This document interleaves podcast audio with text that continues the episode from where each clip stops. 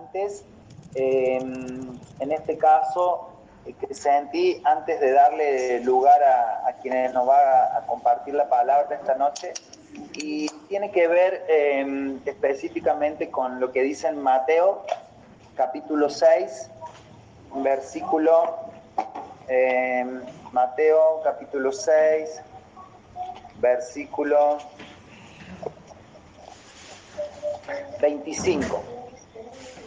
Em, dice así, es eh, Mateo 6:25. Por tanto os digo, no os afanéis por vuestra vida, que habéis de comer o que habéis de beber, ni por vuestro cuerpo, que habéis de vestir. ¿No es la vida más que el alimento y el cuerpo más que el vestido? Eh, mirad las aves del cielo que no siembran ni ciegan ni recogen en graneros y vuestro Padre Celestial las alimentas. ¿No valéis vosotros mucho más que ellas?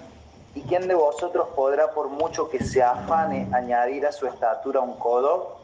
Y por el vestido, ¿por qué os afanáis? Considerad los lirios del campo como crecen, no trabajan ni hilan. Pero os digo que ni aun Salomón, con toda su gloria, se vistió así como uno de ellos. Y si la hierba del campo que hoy es y mañana se echa en el horno, Dios la vista así, ¿no hará mucho más a vosotros, hombres de poca fe? No os afanéis, pues, diciendo, ¿qué comeremos o qué beberemos o qué vestiremos? Porque los gentiles buscan todas estas cosas, pero vuestro Padre Celestial sabe que tenéis necesidad de todas estas cosas mas buscad primeramente el reino de Dios y su justicia, y todas estas cosas os serán añadidas. Así que no os afanéis por el día de mañana, porque el día de mañana traerá su afán, basta cada día su propio mal. Bien, eh, me tomo unos minutitos y les comparto algo que tengo en mi corazón.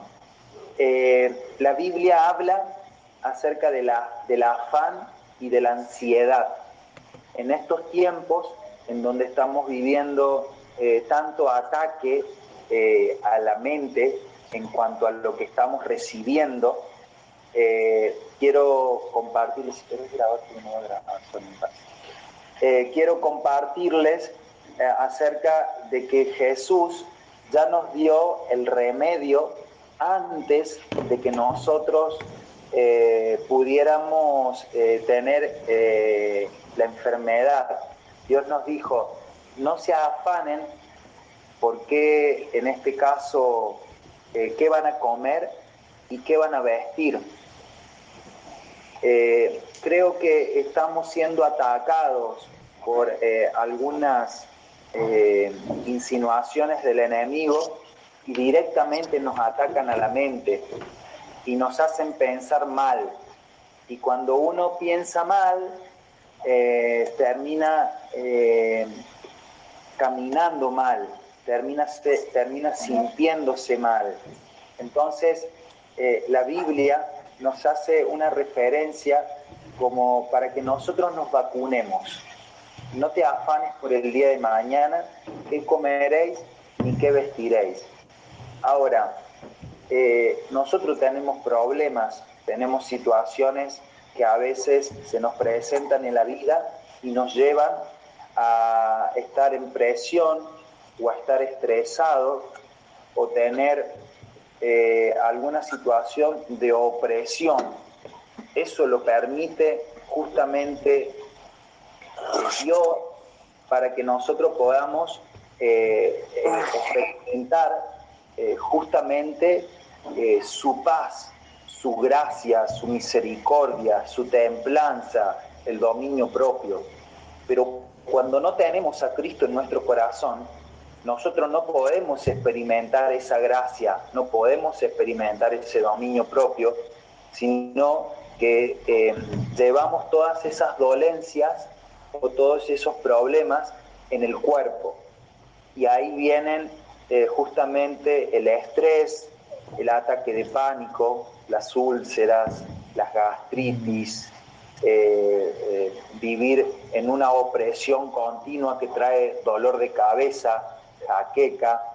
Entonces, eh, todo este tiempo que nosotros hemos estado meditando en la palabra de Dios, Dios mismo nos ha llevado a nosotros a meditar en su palabra para que no tenga afán ni ansiedad nuestro corazón, es decir, que no viva bajo un estrés desmedido, que no, no viva bajo un miedo desmedido. Entonces, estableciendo esta palabra, quiero decirle que eh, todo lo que tenga que ver con los temores, con los ataques de pánico, eh, con, eh, con los miedos prolongados, tienen un fundamento espiritual. Y ese fundamento espiritual está basado en que no tenemos una identidad en Cristo. Mm. En la medida de que nosotros crezcamos en la palabra de Dios, que crezcamos en Cristo, vamos a tener una verdad para poder confrontar todo argumento de Satanás que quiera atacar tu, forma de pensar.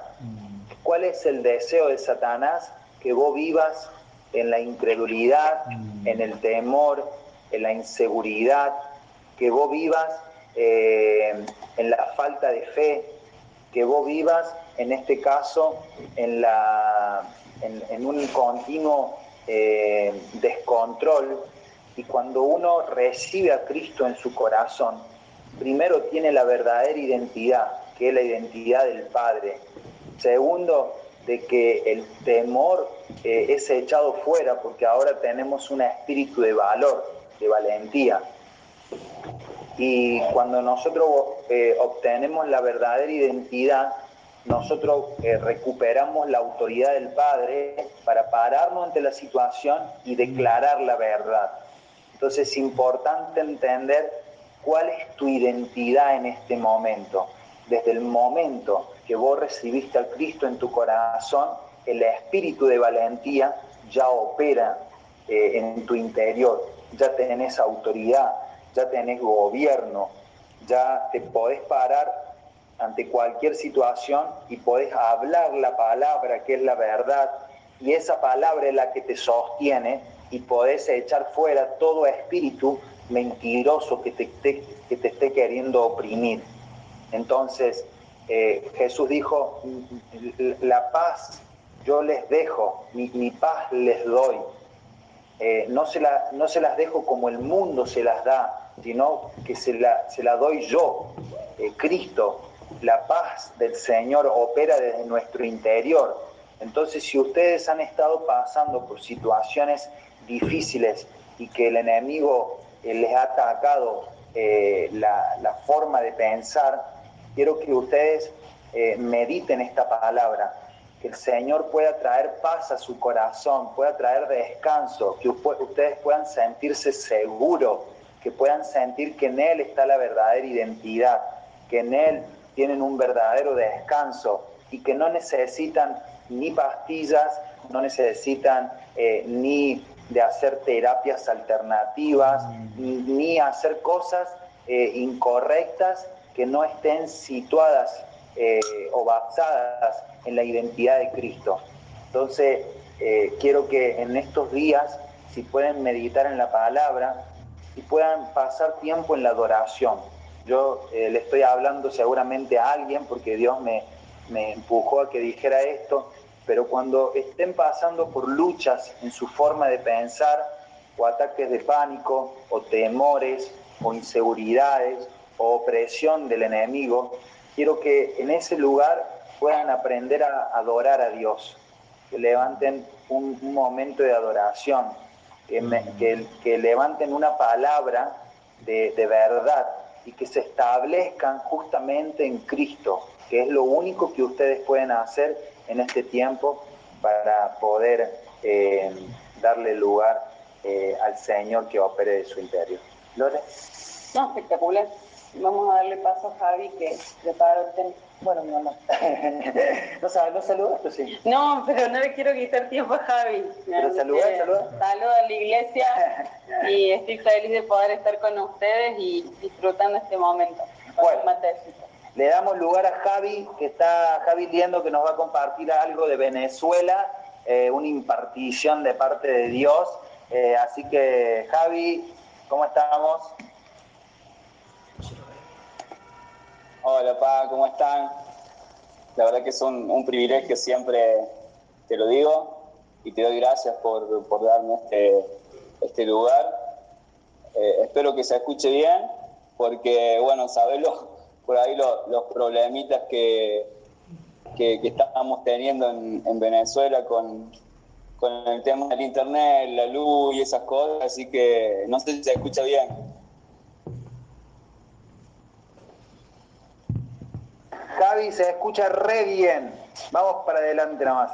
Bueno, perfecto, perfecto. Bueno, eh, siguiendo con, tu línea, eh, eh, estaba, estaba escuchando la, reunión del domingo y dijiste una frase que me quedó, que era la gran lucha que tenemos está en nuestro corazón. Y, y por ahí siguiendo lo, que venís diciendo acerca de, de, la, de la identidad, de tener esa, esa convicción, ¿no? de que Cristo vive en nuestro corazón. Eh, quería arrancar con una palabra que está en tercera de Juan, 1-2. A ver si la van, la van buscando ahí.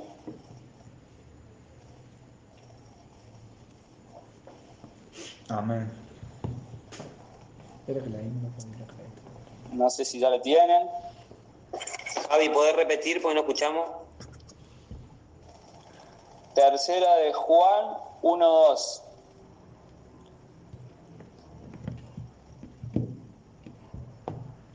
Dice, amado, yo deseo que tú seas prosperado en todas las cosas y que tengas salud, así como prospera tu alma. Amado, yo deseo que tú seas prosperado en todas las cosas y que tengas salud, así como prospera tu alma. Bueno, como sabemos, nosotros somos seres eh, tripartitos. Estamos formados por el espíritu, el alma y, el cuerpo. Y acá la palabra nos dice, así como prospera tu alma. Y, quería hablar un poco eh, acerca del, corazón, porque sabemos que el, corazón está formado por las tres partes del alma y, y, una parte del espíritu que es la conciencia o sea, por el intelecto, la voluntad, las emociones y la conciencia. Y, esta palabra nos está hablando de que prospere, prospere nuestra, nuestra alma, nos está hablando que prospere, el, que prospere nuestro corazón y a partir de ahí todas las cosas van a prosperar en nuestra vida. Como dice Proverbio 4, 23, eh, sobre toda cosa guardada, guarda tu corazón porque de él mana la vida. Eh, hace un tiempo me encontraba pasando por una, por una situación y, y el Espíritu me hacía, me hacía entender que había algo en mi corazón que no, que no estaba bien. Y, y me decía, ¿qué vida mana de tu corazón? ¿Qué vida está manando de tu corazón? ¿La vida de, Javi, del género adámico, o la vida de, Cristo? Tenemos que estar claros en esto porque nosotros somos instrumentos de Dios y, a partir de ahí nosotros somos quien, quienes imparten vida. Nosotros no, no somos periodistas del reino que informan, que dan información, que solo transmiten un conocimiento. Eh, el propósito eterno de Dios es dispensarse en, nuestras vidas para que Cristo sea manifestado. Como dice Romanos, que, la, creación aguarda la manifestación ardiente de los hijos de Dios. Entonces, ¿qué vida está manando en nuestro corazón? O sea, la vida de Cristo o la vida del viejo hombre, del, hombre del género adámico.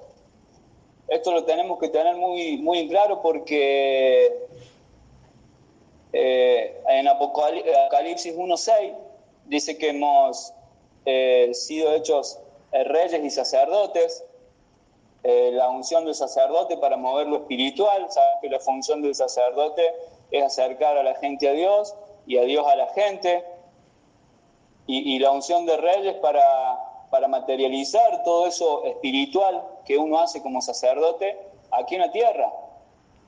Entonces, eh, es lo que, lo que habla Dami de tener en claro cuál, cuál es nuestra identidad hoy en Cristo.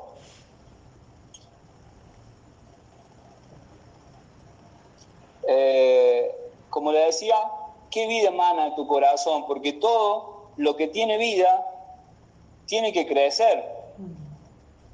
Todo lo que tiene vida crece. Y, cuando Dios me hablaba de esta palabra, me recordaba de, un tiempo, una casa de iglesia que, yo tenía con, unos chicos eh, en Córdoba, y, por ahí no se, no se veía mucho mucho crecimiento en, ese momento. Y, por ahí un poco de, eh, al no estar claro, eh, uno se hacía muchas preguntas de que si estaba haciendo las cosas bien, si estaba haciendo las cosas mal, eh, pero el Espíritu trae una, una, convicción de que, de que tiene que haber una impartición de vida en cada lugar donde vayamos. No, como le decía recién, no somos periodistas del reino que informan, que dan información, que solo transmiten un conocimiento a la gente. Pero en, en, en 1 Corintios 3.6, a si la buscamos ahí rapidito,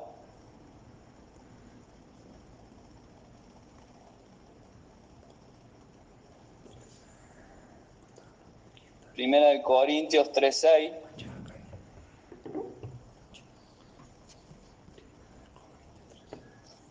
Dice, yo planté, Apolo regó, pero el crecimiento lo ha dado Dios. O sea, todo lo que tiene vida crece. Pero acá la palabra nos dice que el crecimiento lo da Dios y a la vida también. Entonces, todo lo que lleva la vida de Dios crece. Tenemos que entender esto para no para no, para no frustrarnos, para no, no envolvernos en, en, una religión, para no entrar en una, en una condenación, como le decía recién, para no caer en el eh, estoy haciendo bien, estoy haciendo mal, eh, y tener claro que, que, los tiempos de Dios y el propósito de Dios y su voluntad es perfecta y, y agradable. Entonces, yo recuerdo un día que estaba jugando en Monte Maíz, en el campo, que Dami me, acompañó.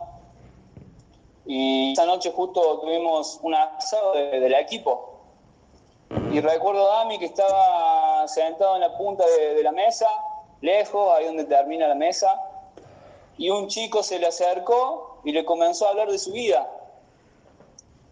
Y le dijo que, bueno, le comentó que él había sido abusado, que él estaba introducido en, las drogas. Inmediatamente yo me pude dar cuenta de cómo la presencia de Dios hace que esas cosas sucedan. O sea, él es la presencia de Dios, no, le hizo falta ni, ni, abrir la boca a Dami para que ese chico viniera y le, y le transmitiera lo que estaba pasando en su vida, lo que tenían en, en su corazón. Eh, si quieren, busquen un pasaje. En Marcos, no lo vamos a leer, pero para, que lo tengan anotado, el Marcos 9:16, habla una, una historia donde le presentan Marcos 9:16.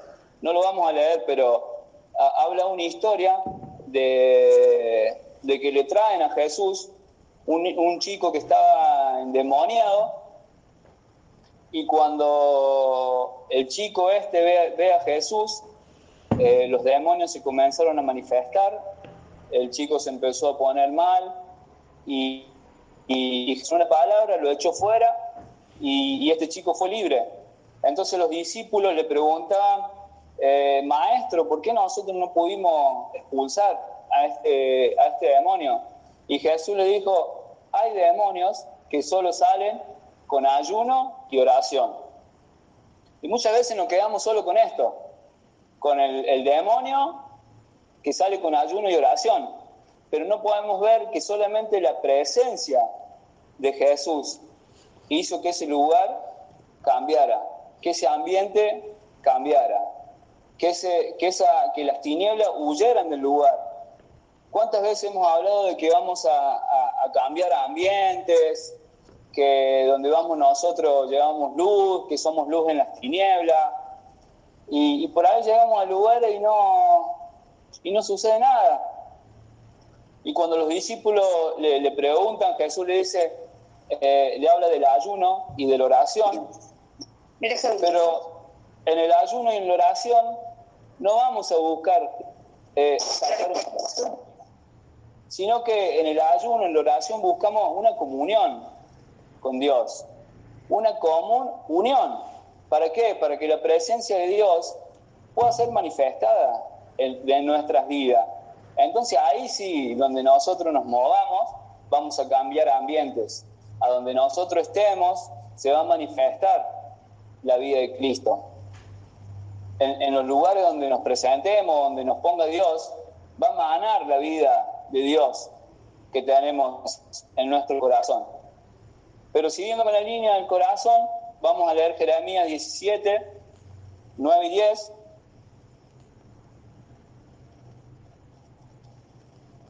Vamos buscando ahí.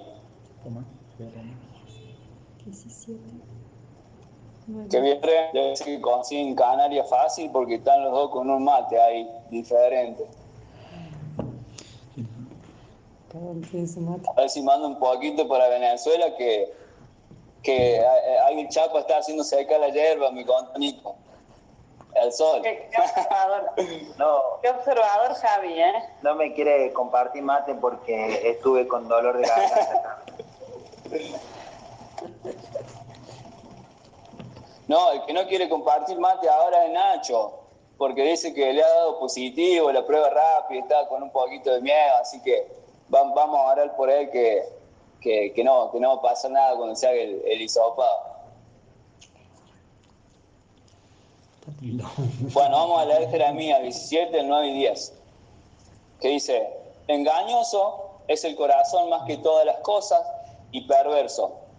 ¿Quién lo conocerá?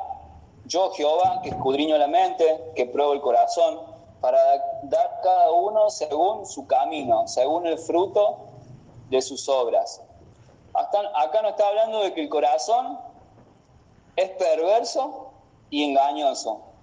¿Engañoso por qué? Porque muchas veces el enemigo nos ataca con, con en,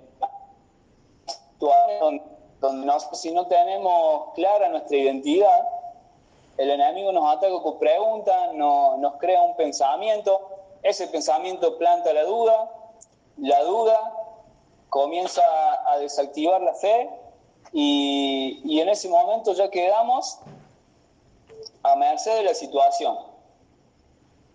Y, nos olvidamos de todo lo que dice la palabra, nos olvidamos de, todo lo que leímos, todo lo que oramos. Entonces por eso el corazón es engañoso, porque queremos responder las preguntas con el alma, con, nuestra, con, nuestra, con nuestro intelecto. Eso va a generar emociones y eso va a producir que, nuestra voluntad comience eh, a ser la voluntad de un, de, un, de un cristiano fluctuante. Como dice la palabra, ser llevado de un lado al otro como, como las olas del mar. Pero fíjense que, el enemigo eh, atacó de la misma manera a Eva, con preguntas, y le, dijo, ¿por qué no podía comer de ese árbol? ¿Qué tenía de malo? Eh, de la misma manera atacó a, a Jesús en el desierto, haciéndole preguntas, le dijo, ¿por qué no convertís esa piedra en pan? ¿No? Y cuando hablamos de que, de que atacó a, Eva, Eva sabemos que es hombre y figura de la iglesia, no sé si recuerdo, ya lo enseñó Dami, el apóstol Lucas, eh, cómo, cómo, es creada Eva, que sale de la, de la, costilla de Adán. Habla de que Adán eh, es introducido en un sueño profundo y cuando despierta ya tiene a la... Eh, ya Dios había creado a Eva, que es de su costilla. Es hombre y figuro tipo de el sueño profundo de Adán, de, la muerte de Cristo y la resurrección en tres días Luego cuando, cuando Jesús está en, la cruz, que dice que con una lanza le hincan su, su costilla y nos enseñaba el apóstol Lucas que, de ahí sale la, la, iglesia. Y después cuando vamos a Génesis 5, 1, 2, nos dice la palabra que Dios los creó varón y hembra y los llamó Adán. O sea, no está hablando de, de, Adán y de Eva. Dice, Dios los creó varón y hembra y los llamó Adán. Búsquenlo en Génesis 5, 1 y 2. Pero no está hablando del, Adán, el, el Adán varón. El natural que Dios creó en ese momento. Está hablando del postrero Adán. Está hablando del cuerpo de Cristo. De eso está hablando ahí. Ese es el misterio de la iglesia que nos enseñaba el apóstol Lucas. Entonces, de esa forma, esa misma estrategia sigue utilizando hoy el enemigo para atacar a su iglesia, que somos nosotros, a través de preguntas. Bueno, eso, eso era porque era engañoso el, el corazón y perverso, ¿por qué? Porque la conciencia, por mucho tiempo, ha sido dañada a través del pecado y la conciencia es el, es, el filtro, es, es la que filtra todo. Y por ahí cuando la conciencia es, es cautiva, cautivada por el pecado, llega un momento que no, que no te avisa cuando las cosas están bien o están mal. Entonces por eso estaba hablando de un corazón perverso y engañoso. Engañoso le dije porque por ahí nosotros eh, queremos resolver esas preguntas con nuestro intelecto, con nuestra, eh, que generan emociones y eso lleva a que nuestra voluntad vaya para cualquier lado. Y perverso, ¿por qué? Porque la conciencia es dañada por el, por Y la, la, la, religión es la gran culpable de, de que estas cosas sucedan. Porque la religión ha dañado tanto el, corazón de las personas que por ahí no nos deja de decir ni que, ni que estamos tristes. No nos deja por ahí ni... Muchas veces estamos acostumbrados a, que nos digan, ¿cómo está? Y nosotros decimos, bien, perfecto, excelente, y a lo mejor estamos pasando por, por muchas situaciones y, no le decimos por qué, porque la religión nos ha envuelto en, un pensamiento de qué, de que si estamos tristes, de que si sentimos algo, eh, algo malo, eh, no, no, somos espirituales. Nos tildan enseguida que, uy, este está mal espiritualmente, uy, este no oró, uy, este no le dio. ¿Por qué no? No podés estar triste, no podés sentir emociones. Cuando Jesús dice que subió al Getsemaní a orar antes de ir a la cruz, en Marcos 14, 32, 36. Anótenlo, yo si quieren se los leo. Se vinieron pues a un lugar que se llama Getsemani y dijo a sus discípulos, sentaos aquí entre tanto que lloro. Y tomó consigo a Pedro, a Jacobo y a Juan y comenzó a entristecerse y, y angustiarse. Jesús. Sí, Jesús comenzó a entristecerse y angustiarse. Y les dijo, mi alma está muy triste hasta la muerte. Quedaos aquí y velad. Yéndose un poco adelante, se postró en tierra y oró que si fuese posible pasa, pasase de él aquella hora. Y decía, Abba Padre, todas las cosas son posibles para ti, aparta de mí esta copa, lo que, más no lo que yo quiero, sino que tú. Entonces Jesús sintió una emoción en ese momento. Jesús se sintió triste, se sintió angustiado, pero inmediatamente responde desde el Espíritu, Señor, que no sea mi voluntad, sino la tuya. Como le pasó en el desierto cuando es tentado, que por qué no convierte esta piedra en pan. Y él dijo, no, no, no solo de pan viviré el hombre, sino de toda palabra que sale de la boca de Dios. Bueno, y hasta en eso la religión nos ha envuelto. No nos deja por ahí ni, ni, limpiar nuestro, nuestro corazón. Y es algo que nosotros debemos, debemos hacerlo, debemos practicarlo, si no lo hemos hecho nunca. Eh, no tengan ese, ese miedo, esa timidez de, de hacerlo con sus autoridades, con sus padres espirituales, mucho más eh, en su altar, delante de la presencia de Dios, de poder limpiar su, corazón. Ah, y ahora mira, lo que se me viene, eh, lo escuchaba el otro día el Chapu Villega en, en, la reunión hablando, ministrando sobre los diezmos, que en Primera de Reyes 10 habla de la reina de Sabá. Y, y hay algo que por ahí nosotros no sé si lo, hemos pasado por alto, no lo hemos visto, pero dice que ella, todas las riquezas que trajo, todo lo que le traía Salomón, dice que ella expuso su corazón. O sea, este es un principio para que pongamos en práctica. Exponer nuestro corazón delante de las autoridades con una honra para Dios. Yo se lo puedo decir porque es algo que, que lo vivido, y hace unos días hablamos con, con Joaquín, con los chicos, sobre las creencias, acerca de lo que es la creencia doctrinal y lo que es una creencia revelacional. Entonces, bueno, la creencia doctrinal es lo que uno te puede llegar a enseñar y la creencia revelacional es lo que es, es, la revelación que nosotros eh, tenemos de parte de Dios en nuestro espíritu, en nuestro corazón. Entonces, eh, que puedan experimentar este principio, ponerlo en práctica, de poder eh, ir delante de sus autoridades, Padre, eh, abrir su corazón, limpiar su corazón y llevar una, una, una ofrenda, una honra, como lo hizo en ese momento la reina de Sabá, porque dice que todas, las, todas sus respuestas fueron respondidas por medio de la sabiduría que había recibido Salomón y eso, que era una sabiduría, natural. Más estos hombres de, Dios, eh, que Dios ha puesto como autoridad, con una sabiduría espiritual capaz de, resolver cualquier problema de su corazón. Así que bueno, justo se me venía esto y, se los quería compartir. Y esto es lo que ha hecho la religión.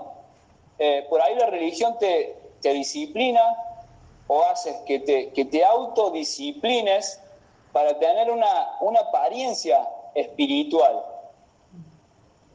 Y eso por ahí eh, muchas veces hace que, nosotros mismos eh, nos engañemos o que no dejemos salir esas cosas que, tenemos en nuestro corazón.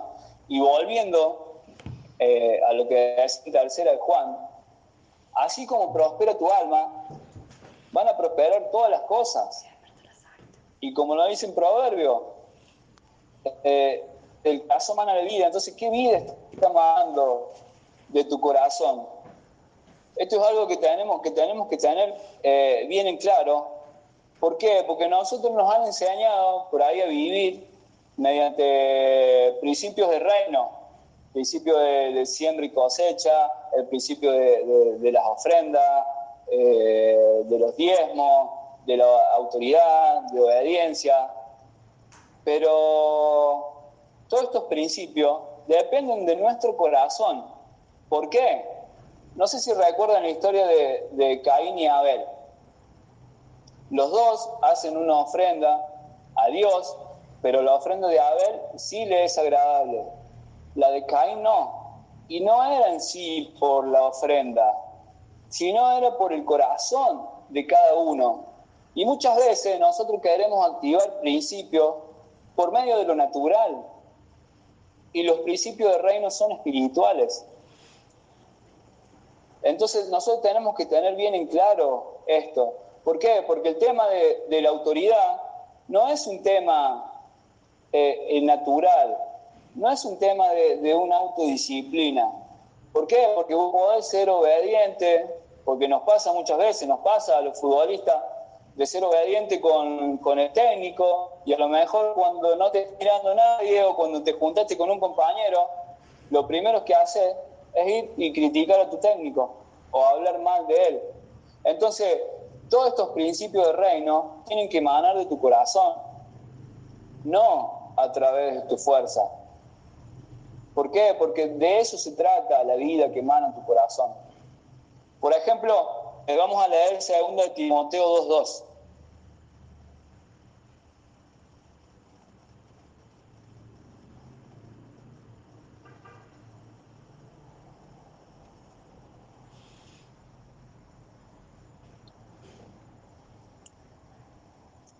Segunda de Timoteo 2.2. Dice, tú, pues, hijo mío, esfuérzate en la gracia que es en Cristo Jesús.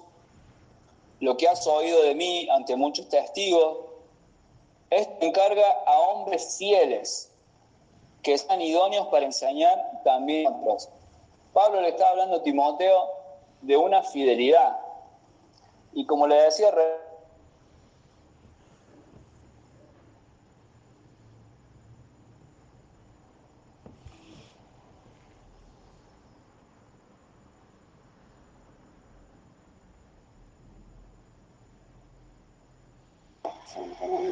Me parece que se le cortó, ¿no?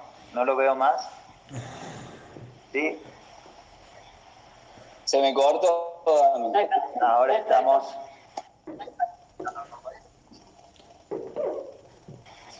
Estabas hablando de la fidelidad, hasta ahí Ah. escuchamos. Bueno, sí, que, que Pablo eh, le encarga a Timoteo que, que busque hombres fieles, que sean idóneos para enseñar también a otros. Entonces, la fidelidad sale del corazón, no sale de los actos. Porque el reino no se trata de una meritocracia. El reino se trata de, de la gracia, del mismo Cristo impartido en nuestras vidas, del mismo Cristo manifestándose a, a partir de, de, de nuestras vidas. Entonces, tenemos que aprender a que, no aprender, sino necesitamos una iluminación de parte de Dios eh, a través del Espíritu Santo acerca de todo esto. Porque en el corazón se basa todo. Cristo debe estar entronado en nuestros corazones para que de ahí pueda salir la vida. Hay otra palabra que, dice que, que, de la abundancia del corazón habla la boca. Entonces, ¿por qué muchas veces dudamos?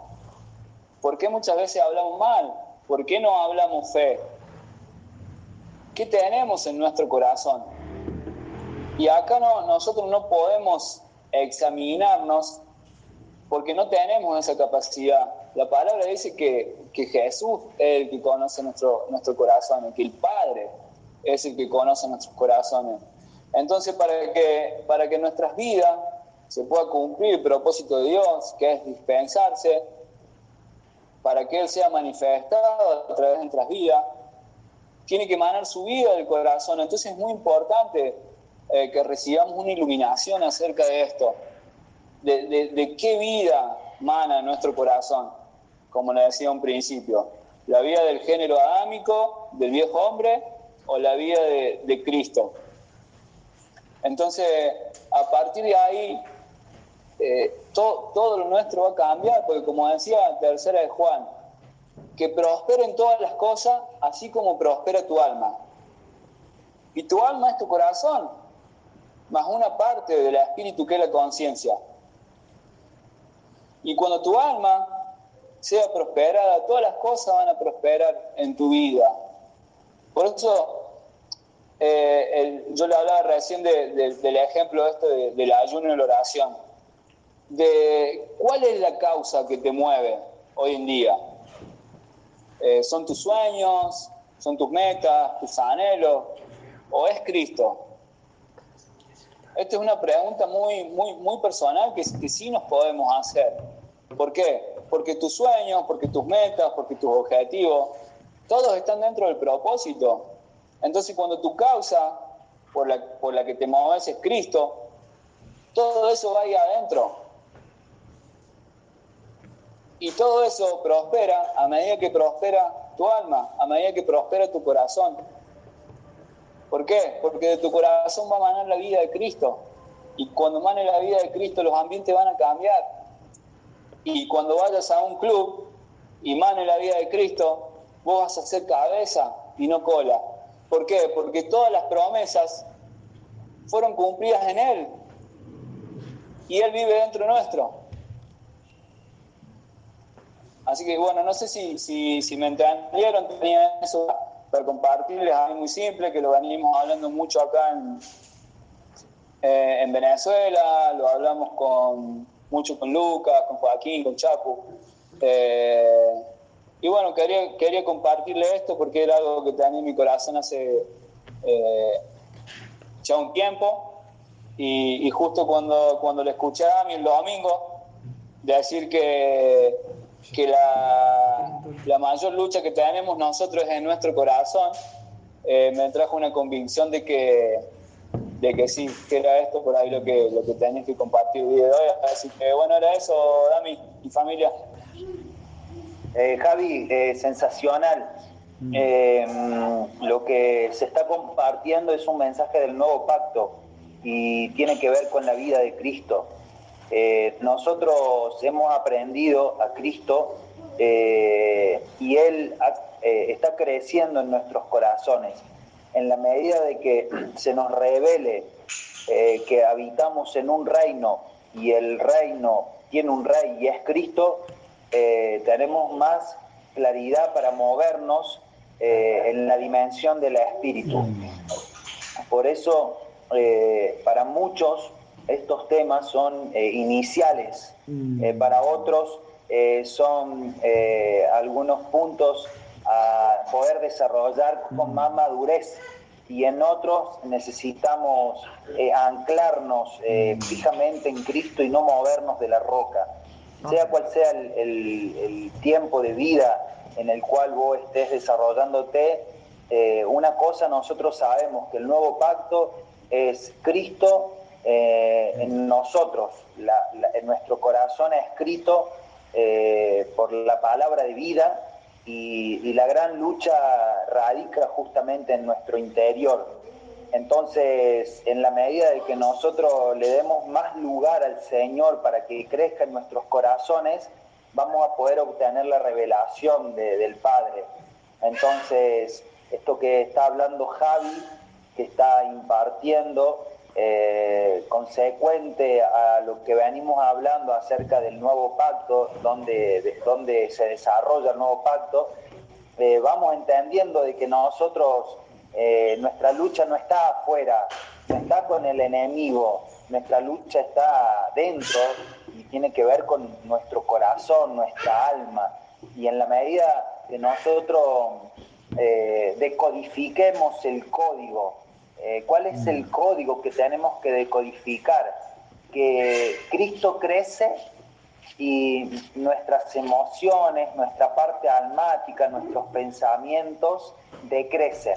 Es decir, el código a, descifrar ya lo tenemos adelante nuestro, es que Cristo se desarrolle. Hemos llegado a la conclusión, más de Cristo y menos de mí.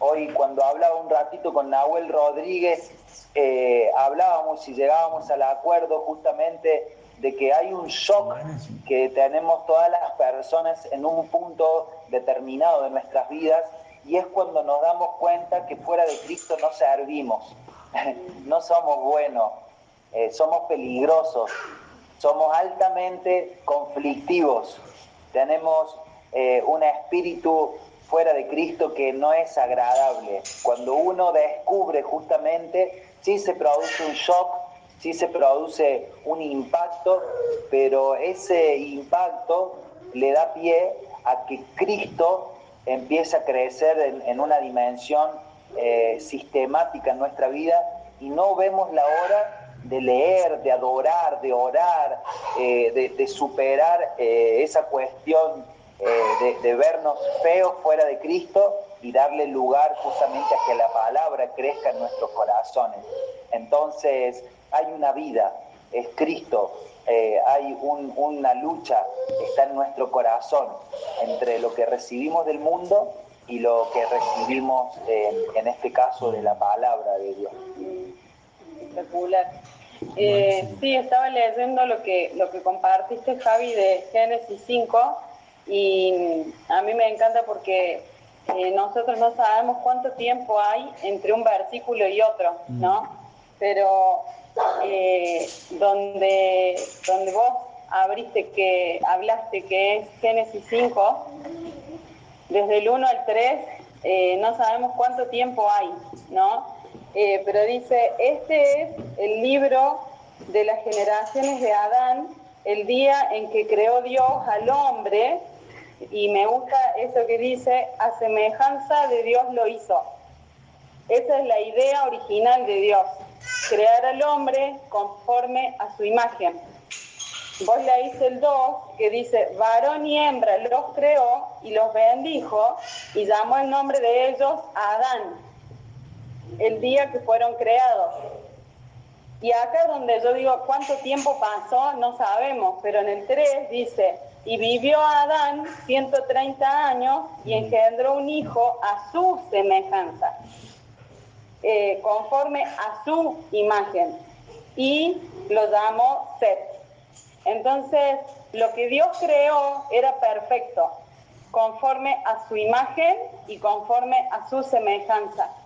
Pero lo que Adán creó era conforme a la imagen de él y cuando ya había pecado junto con Eva. Entonces, eh, nosotros entendemos por la revelación del nuevo pacto, lo que dice acá en Génesis, es que Dios cuando lo creó Adán lo creó con una intención y lo hizo perfecto. Pero cuando Adán peca, todo lo que viene después de Adán es conforme al género adámico. ¿sí? Por eso fue necesario que Jesús viniera a la tierra y como dice en 1 Corintios 15, 45, así también está escrito, fue hecho el primer hombre, Adán, alma viviente, y el postre, Adán, espíritu vivificante. Poder entender por la revelación que estamos muertos a nuestros delitos y nuestros pecados, que tenemos, que estamos sentenciados a muerte por causa del pecado de Adán, mm. ¿sí? Y que fue necesario que Cristo eh, fuera este postre Adán, ¿sí? Cuando Cristo viene a la tierra, Él viene a establecer eh, el diseño perfecto de Dios para el hombre. Poder entender que nosotros ya no estamos bajo el género adámico, que es alma viviente, sino que estamos bajo el género de Cristo, ¿sí? que es espíritu vivificante. Por eso la palabra dice, más a todos los que le recibieron, les dio la potestad, o sea, la, la legalidad de ser hechos hijos de Dios. Y cuando hablamos de hijo, hablamos de una nueva naturaleza que es el ADN de Cristo, ¿sí? Eh, hace unos días tuve una charla con una de mis hijitas espirituales y me decía, es que me aburro de mí misma. Y yo digo, qué bueno, ¿sí? Aburrirse de uno mismo. Poder, eh, porque una vez el apóstol Lucas dijo eh, que nosotros amamos demasiado ah, nuestra vieja naturaleza. ¿Por qué? Porque nos seguimos amando demasiado a nosotros mismos queriendo hacer todo como nosotros queremos, a nuestra manera de hacer las cosas. Entonces, cuando Cristo viene a nuestra vida, Él viene para hacernos libres de ese género adámico que es alma viviente. Y a mí me encanta porque eso es lo que está pasando en este tiempo con los hombres y mujeres de este ministerio. Mm. Ya no se mueven por el alma, no se mueven por las emociones, sino que se mueven por un sentir del espíritu. No son circunstanciales, no están esperando que le pasen cosas buenas ni para poder eh, estar felices, sino yo veo el gozo del Espíritu Santo en la impronta que es del ADN de Cristo en ustedes. ¿sí? Entonces, eh, cuando, cuando Javi está impartiendo esta palabra, eh, y Dami un poquito también lo que él habló antes acerca de, esto de, las crisis que podemos tener, eh, de, cuando las emociones nos gobiernan, cuando la ansiedad nos gobierna, todo eso tiene que ver con la vieja naturaleza. Y poder entender que si estamos en Cristo, nueva creación somos. ¿sí? A mí cuando me preguntan, ¿por qué hago lo que hago? Y yo hago lo que hago por una guía del Espíritu Santo. El otro día estábamos en una cancha de tenis y uno de los nenes del club estaba pegando una derecha que, o sea, le corrí un montón. Entonces yo agarré el teléfono y dije, lo voy a filmar para mandárselo al profe que está en Panamá. Y cuando lo estaba filmando dejó de pegar la derecha y empezó a meter la pelota. Entonces el profe que está aquí en Córdoba me dice, eh, Lore, eh, guarda el teléfono así, le empieza a salir la derecha de nuevo. Y yo lo miré y yo le dije, profe, nuestros alumnos no se van a mover por, eh, por cábala, nuestros alumnos se van a mover por convicción. ¿Sí? Entonces, somos libres de las cuestiones viejas que antes nos gobernaban para poder nosotros empezar a movernos por la convicción de fe que tenemos adentro. ¿Por qué nos reunimos todos los días ¿sí? en estas instancias de Zoom o de Facebook Live? Porque Dios nos puso una convicción de que tenemos que tener, que estar unánimes en un mismo corazón y en una misma alma. ¿Por qué nosotros eh, leemos la palabra? Por una convicción de que Romanos 12.2 dice transformar nuestra manera de pensar para que cambie nuestra manera de vivir. ¿sí? Entendemos que nuestra cabeza está bien sucia, separada de Dios y necesitamos despojarnos de nuestra vieja manera de pensar para conocer la manera de pensar de Cristo, porque la palabra de Dios dice que nosotros hoy tenemos la mente de Cristo. ¿Por qué diezmamos? Ah. Diezmamos porque hay un principio del Espíritu que dice traed los diezmos al alfolí, haya alimento en mi casa y probadme en esto, si no abriré las ventanas de los cielos. Entonces, yo ya no emito una opinión respecto a por qué yo entrego mis diezmos delante del Señor, sino que yo tengo una convicción de que los principios de Dios no mienten y que el diezmo y las ofrendas son un pacto no hecho con hombres, sino un pacto con el mismo Dios Todopoderoso. Entonces, ¿por qué imponemos las manos cuando alguien está enfermo? Porque la palabra dice que impondremos nuestras manos en el nombre de Jesús y los enfermos sanarán. Yo tengo que testificar que yo era una persona totalmente emocional movida por mis emociones, movida por el sentir. La primera vez que fui a Chile, cuando volví, le dije a Damián, volví eh, enloquecida con la palabra del, del, nuevo pacto, del reino, ¿sí? Y le dije, ¿sabes qué fue lo que más me gustó, Damián? Que, que no fui un mar de lágrimas durante esos siete días que estuve, que estuve en Chile sino que todo lo que recibí lo recibí en mi espíritu. Y hoy tengo una convicción que el lugar en donde estamos es el lugar correcto. ¿Por qué? Porque, no, porque antes el sentir cuál era, si yo no me lloro todo en una reunión, es que no pasó nada. Y en realidad nosotros podemos llorar mucho en una reunión y estar realmente siendo atormentados por Satanás. ¿Por qué? Porque tal vez vos estás llorando y llorando y llorando y esas lágrimas no te dejan escuchar el mensaje que estás recibiendo.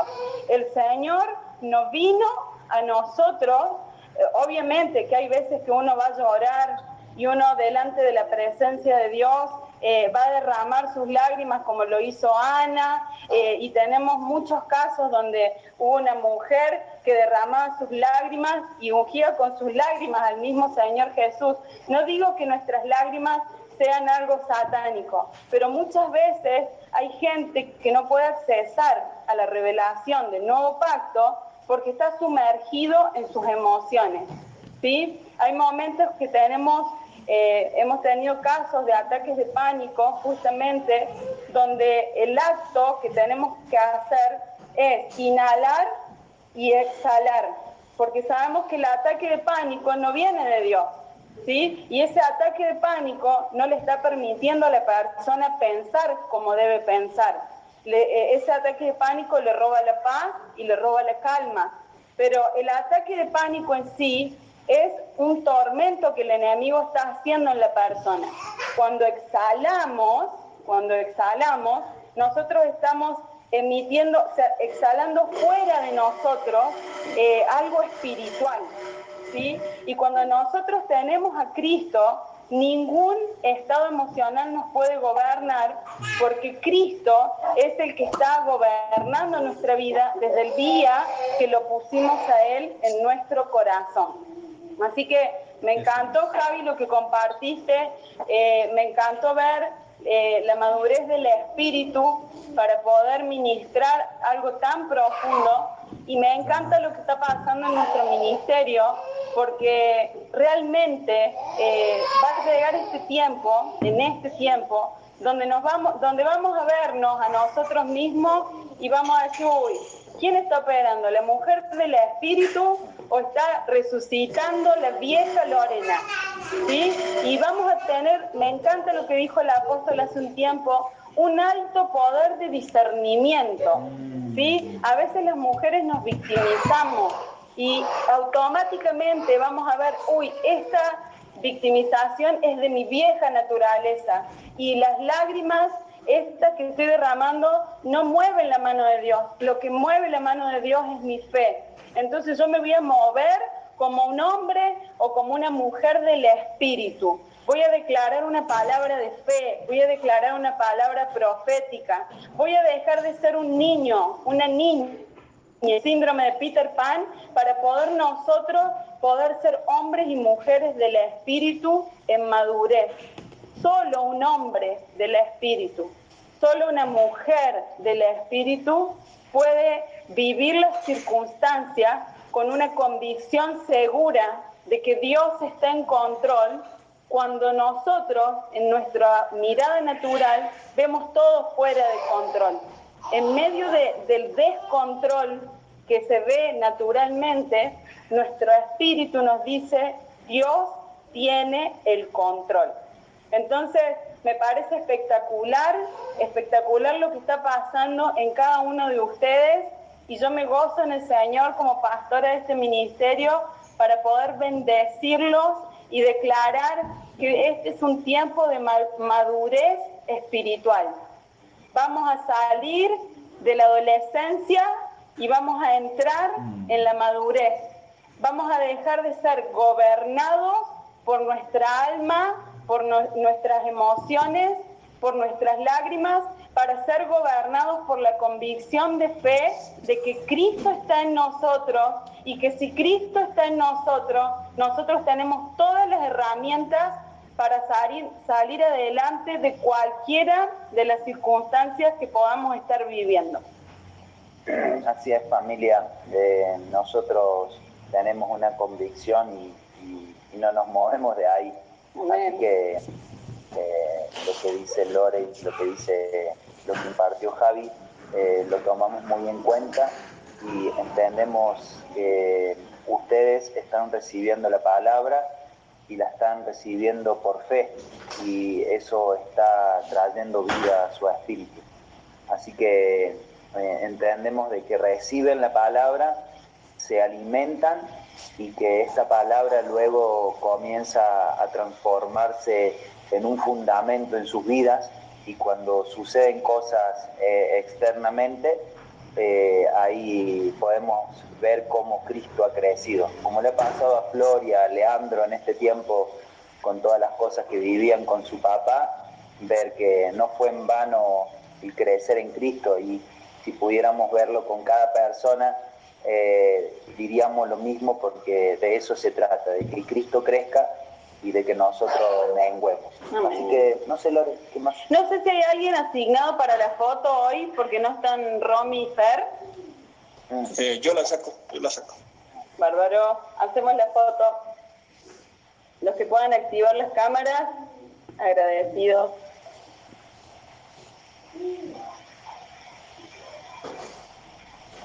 ¿Estamos? Falta la tercera página. La tercera. Hoy. Ahora sí, ya está. Bueno, los bendecimos en el nombre de Jesús, que cada palabra que hoy recibimos eh, sea una semilla sembrada en nuestro corazón y declaramos que vamos a tener fruto de esto al 30, al 60 y al 100 por uno, porque su corazón es buena tierra. Los bendecimos en el nombre de Jesús, le damos gracias al Señor por cada familia que está reunida en esta noche. Declaramos que la paz de Cristo está en sus hogares, que la palabra sigue operando en sus corazones y que en este tiempo que se avecina vamos a ver la manifestación de Cristo en todas las cosas. Como decía primera de Juan, hermano, yo deseo que prosperes en todas las cosas y que tengas salud así como prospera tu alma. En el nombre de Jesús, amén. Bueno, familia, un beso grande. Les bendecimos desde Córdoba, los amamos. Estamos felices de poder verlo. Chau, chau.